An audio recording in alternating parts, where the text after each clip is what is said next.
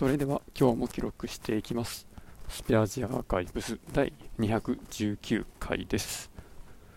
今日は8月4日時刻は21時過ぎです、まあ、今日は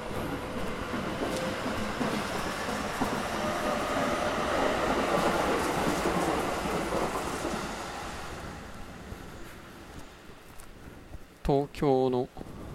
拠点で、まあ、ネットワークの工事の立ち会いをしていました。まあ、普段はこういうのって午後からなんで、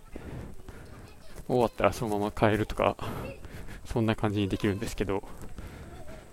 今日は午前中の予定で、しかも事前に開始時間が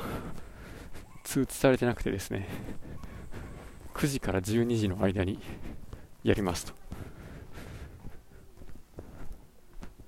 ていうことでまあもし最短だったら9時から始まってしまうので、まあ、それよりも前に現場についていないといけないというそんな状態でした。でまあ実際に工事始まったのは10時とかなんでそれまで、まあ、そこの拠点の人たちと、まあ、立ち話しながら情報交換してたんですけど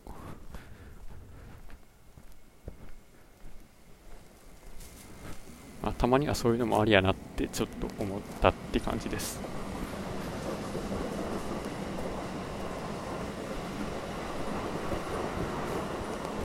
まあこれだけというか毎回ですが、まあ、この話だけ後で聞き返しても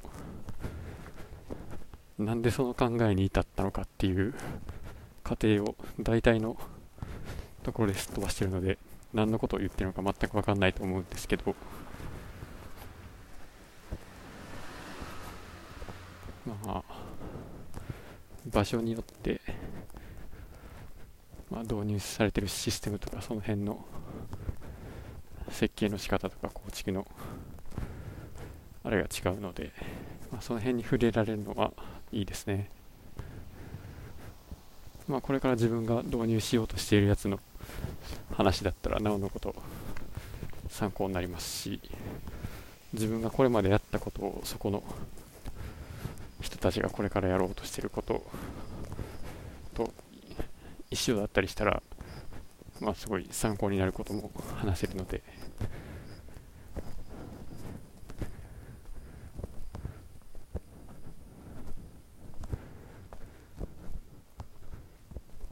で最近、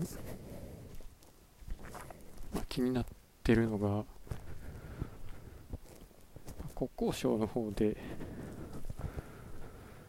進めてるビムシムって言われてるやつですね、まあ、橋とか道路とかそういうのを作るときに3次元の、まあ、点群と言われるデータを使って設計しなさいみたいな話なんですけどその3次元のデータを使って、まあ、納品するとその納品した後のなんか検査とか管理が効率化されるらしいんですけどなんで効率化されて楽になるのかがよくわからないです。